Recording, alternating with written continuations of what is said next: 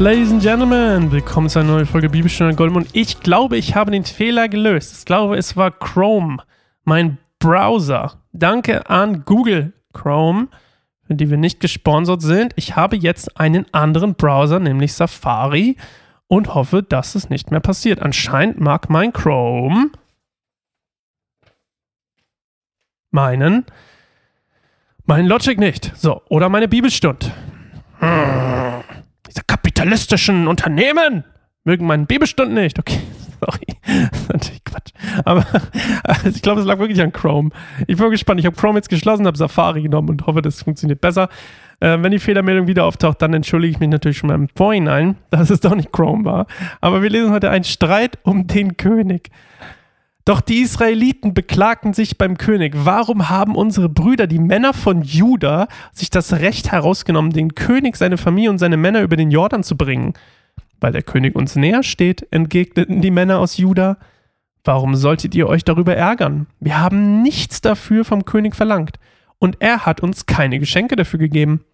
Aber es gibt zehn Stämme in Israel, widersprachen die Israeliten. Deshalb ist unser Anrecht auf David zehnmal größer als eures. Also, ne, hier merkt was. Warum habt ihr uns so missachtet? Haben wir nicht als Erste gesagt, dass wir ihn wieder zum König haben wollen? Aber die Antwort der Männer aus Juda fiel noch schärfer aus als die der Israeliten. Hier steht nicht mal wie scharf.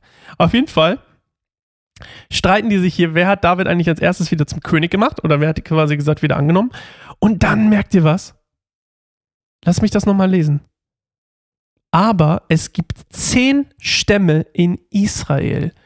Das hier ist die erste Stelle, in dem das Volk, nicht irgendein Machthaber, das Volk erwähnt, dass es zehn Stämme in Israel gibt und zwei in Juda.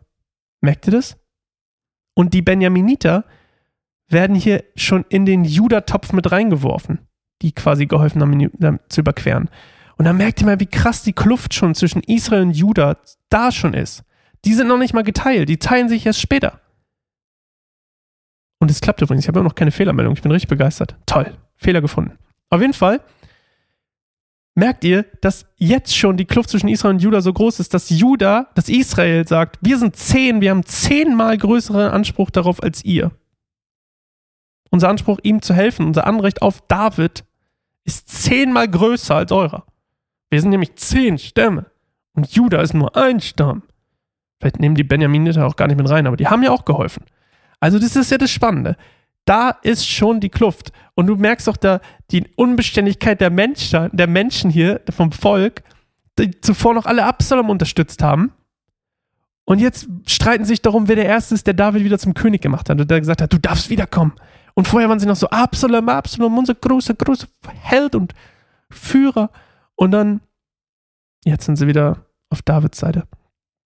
Aber was ich hier so bemerkenswert finde, ist nicht die Unbeständigkeit der Menschen. Ich meine, so sind sie die ganze Zeit, in der ganzen Bibel, im Alten und im Neuen Testament und auch noch heute. Übrigens. Und auch noch heute. Oh, shiny new thing, let's go. Oh, shiny new thing, gut. Oh, hm, ha, ha, altes Ding. Gut, gut, dass du noch da bist. Also, wir sind alle so. Come on, ey.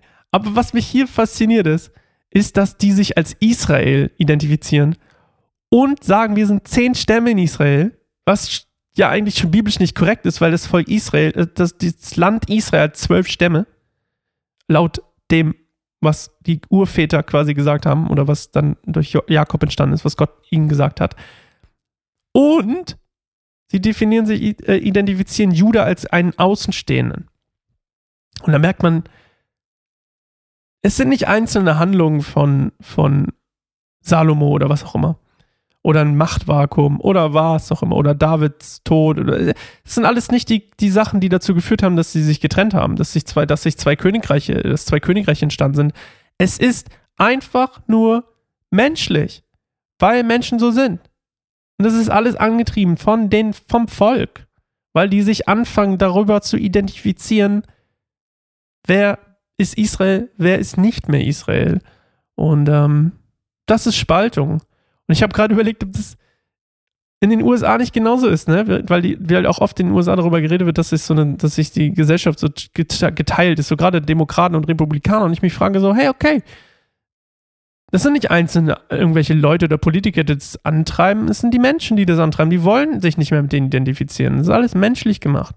Oh, ich will nicht mehr mich mit dem identifizieren. Das ist die Gefahr, die wir auch in der Gemeinde haben, dass wir anfangen zu sagen, ja, die, wir sind von Jesus, weil wir taufen Kinder und oh, die sind aber nicht von Jesus, weil die taufen nur Erwachsene oder andersrum oder was auch immer es ist. Und es ist so leicht, sowas zu erschaffen und so leicht auf sowas reinzufallen und so leicht als Menschen versucht zu sein, zu, zu, zu, zu trennen und zu, zu teilen, damit wir quasi in unserer Comfort-Bubble drin sind. Oh, ich glaube ja nur an die, ich glaube ja nicht, dass Jesus ähm, Wasser zu Wein gemacht hat.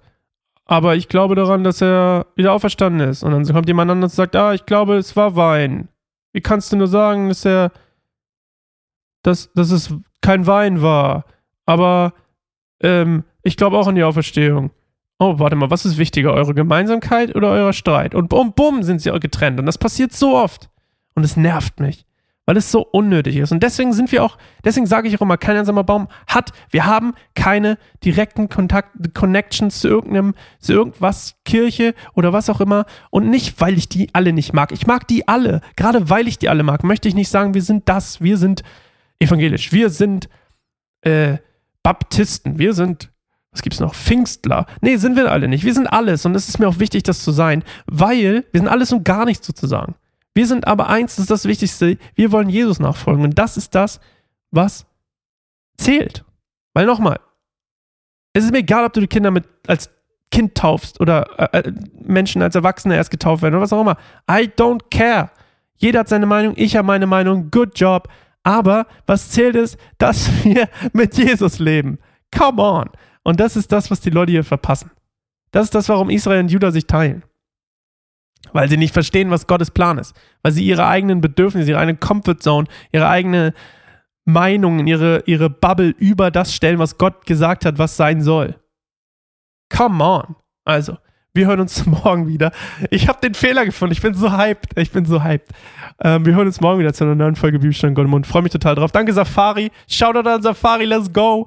Und ähm, wir hören uns morgen wieder zu einer neuen Safari. Stund hat Gold im Mund, es hat kein. Das war nicht lustig. Okay, bis dann. Sorry für den Rant. Manchmal platzt es aus mir heraus. Ich bin manchmal so traurig über uns Christen. So traurig. Und äh, meine Trauer zeigt sich auf den Wut. Ja. Aber solange die Wut äh, aus Trauer kommt und ich über die Sache wütend bin und traurig bin, ist es, glaube ich, in Ordnung. Also, bis morgen. Ciao.